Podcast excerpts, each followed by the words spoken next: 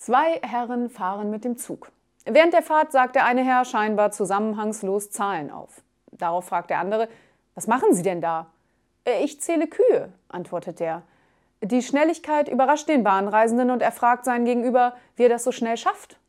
Naja, ein Trick ist schon dabei. Ich zähle zuerst die Beine, dann teile ich durch vier.